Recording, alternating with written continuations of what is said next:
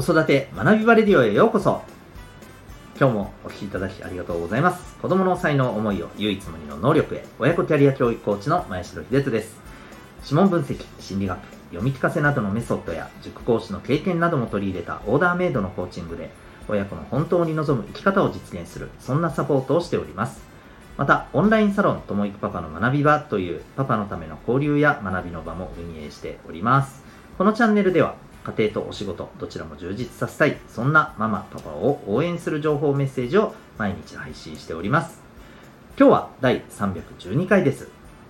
甲子園の出来事よりというテーマで、えー、いきたいと思います。夏の風物詩、えー、高校野球夏の甲子園大会が始まっております。えー、皆さんもですね、まあ、地元のあのチームを応援されたり、また純粋にね、あのこの高校野球を、まあ、お仕事もしながらね、えー、聞いたり見たり、まあ、されてる方もいらっしゃるんじゃないかと思います。あの私自身も、えー、本当にこの甲子園でね、えー、躍動している選手の皆さんが、ああ、すごい大きなお兄ちゃんたちだなって思えるような時期から見てて、で、こんなおっさんになった今でもね、やっぱりちょくちょく見て、見たら見たでやっぱりね面白いんですよね。うん。やっぱりこの今この瞬間しかないっていうねところに全力をこう注いでそこにねグラウンドにそれを本当全部置いてくるぐらいの勢いでね、えー、プレーに向き合っている、うん、まあそんなところがやっぱねなんかいいですよね。うん。すごく刺激になるなと思っていつも見ています。でまあ、今日はそんな甲子園に関することからですね、えー、ちょっと感じたことをですね、お伝えさせていただけたらと思っております。まずですね、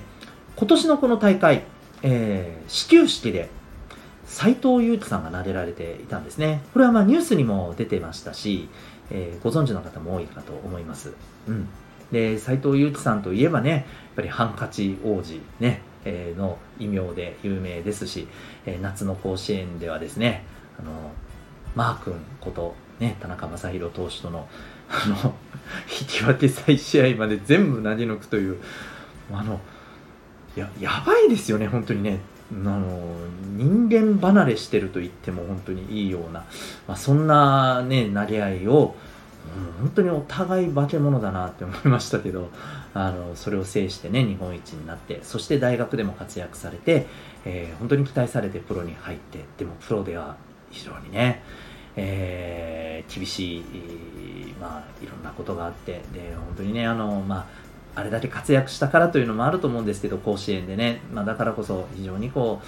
辛かったでしょうし、また、えー、この落差っていうところもあってね、非常に叩かれたりとかね、まあ、そんなこともある中で、でも本当にご自身が多分ね、納得いくまでやってやって、それでのね、引退を迎えられたんじゃないかなって僕は個人的にはそういうふうに見ていて、うん、あの、今は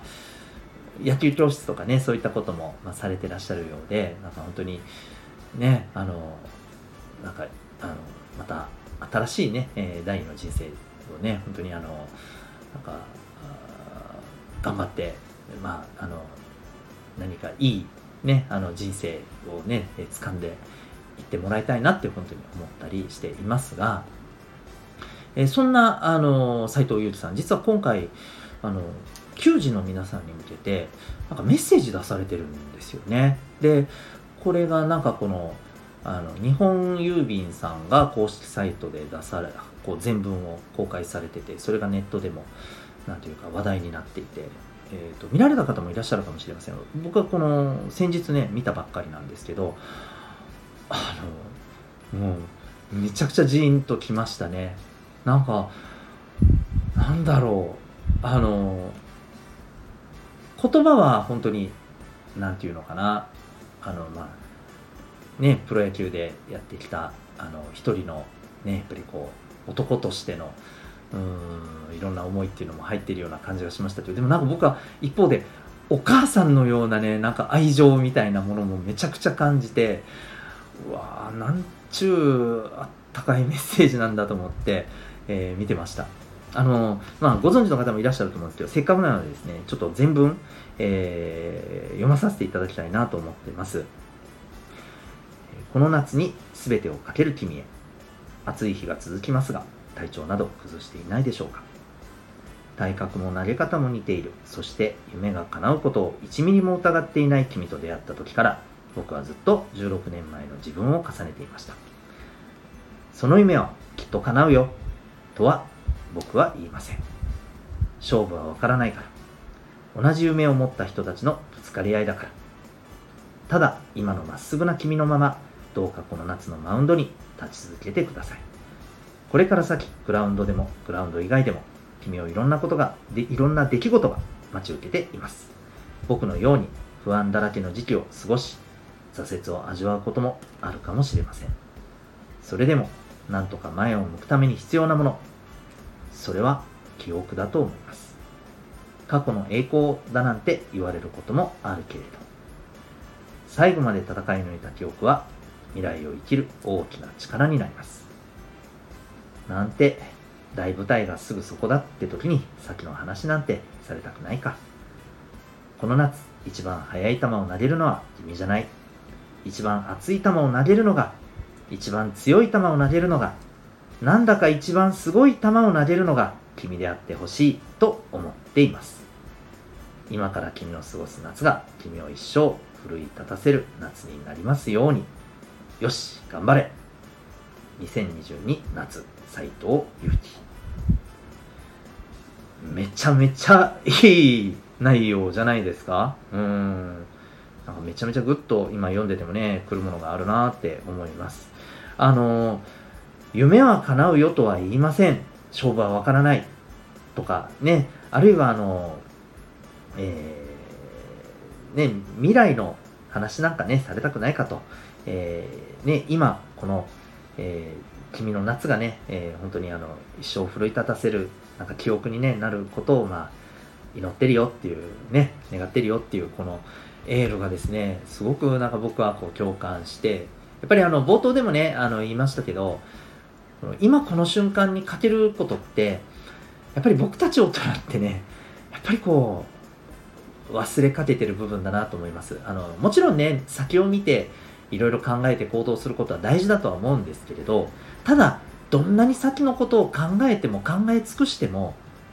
先がどうなるかってぶっちゃけ分かんないじゃないですか。コントロールできるものじゃないじゃないですか。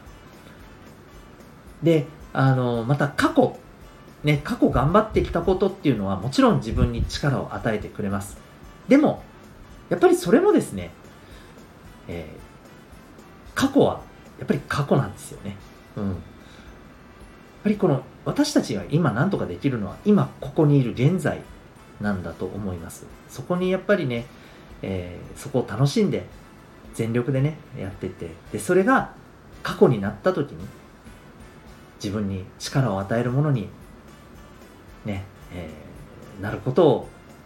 まあ彼は願ってそしてまあおそらく自分自身のねこれまでのことっていうのも思い出しながら、えー、彼らに向けてね精一杯の思いをね伝えたんだろうなと思います。本当にあのなんか私たち自身もね学ぶことがいっぱいあるようなねあの手紙だなっていうふうに思いました。そしてですね、まあ、それを読んだ後ですね えー、我らが沖縄県の代表江南高校のね1回戦の試合があってご覧になりましたかね？なんという衝撃的な結末でしたがでも本当にねみんな頑張ったなって思いますしあの特にね最後あのデッドボールでのね押し出しでのサヨナラ負けということであのピッチャーのねあのを本当にピンチになってからねマウンドに実はね上がってのあの場面だったんですよね。本当に本当に大きなプレッシャーがかかる場面でね、えーまそういう結果だではあったんですけれどもあの本当にね堂々とね胸を張ってあのこうこの出来事っていうのをね受け止めて過去になった時にね、えー、彼にまあ力を与えてくれるようなねあの出来事になってほしいなってあのもう本当単純に気に病まないでほしいし全力で頑張った自分をねあのしっかりと受け止めてほしいなって思いますきっと周りもねあの本当そんなことなんかねあのね、え精一杯やっただろうというふうにね、しっかり受け止めてくださってると思うんですけど、何よりね、こう、彼自身が自分をね、あまり責めすぎないようにって思ってますし、えー、むしろね、えー、この経験が、うん、後に大きな力をね、彼に与えてくれたらななんて思いながら、そしてまあ、彼だけではなく、あの頑張ったね、えー、江南のメンバーの皆さん、そして、えー、また相手のね、えー、一律船橋のね、メンバーの皆さん、そして、あの出場している、この、あの全、ね、球児の皆さん、本当にね、あの、悔いのないこの甲子園、えー、での経験をね、過ごしてほしいなと思ってます。で、私自身もね、あのそんな皆さんからエネルギーを少しずつでももらって、やっぱり、あの、その時その時のあのお子さんや、えー、あるいは子育て、えー、ね、奮闘中のママさんパパさんと向き合うその瞬間ってやっぱりその時しかないわけですから、えー、そこが僕にとってのね、まあ、ある意味甲子園だと思ってますし、えー、そんなねあの意識で、はい、向き合っていきたいなというふうに感じました。皆さんもぜひですね、えー、夏の甲子園でその時に、えー、全力をねかけて、えー、そして楽しみながらねまたあのこうはつらつとプレーされてる、えー、高校生の皆さんからねいろんなものを学んで吸収して私たち人生にね、えー、子育てに、えー、生かしていただけたらいいんじゃないかなと思います。というわけで今日はですね、え、甲子園の出来事よりというテーマでお送りいたしました。最後にお知らせでございます、えお子さんの持っている、え強みを、え伸ばしていきたい。えー、そんな子育てをですね、えー、していくために必要なこと、それはお子さんの生まれ持った特性、才能を知ることから始まるのではないかと思います。そのためのツールが指紋にあります。指紋は、えー、生まれつき、えー、持っている脳の特性を映し出しておりまして、えー、赤ちゃんからでも指紋というものはございます。したがって、え赤ちゃんの、えこの生まれ持ったその子のですね、え分析も見ることができちゃうのが指紋です。はい。えー、ぜひ興味がある方はですね、ウェブサイトへのリンクが貼ってますので、ご覧になってみてください。それでは、今日も最後までお聴きいただきありがとうございました。また次回の放送でお会いいたしましょう。学び大きい一日を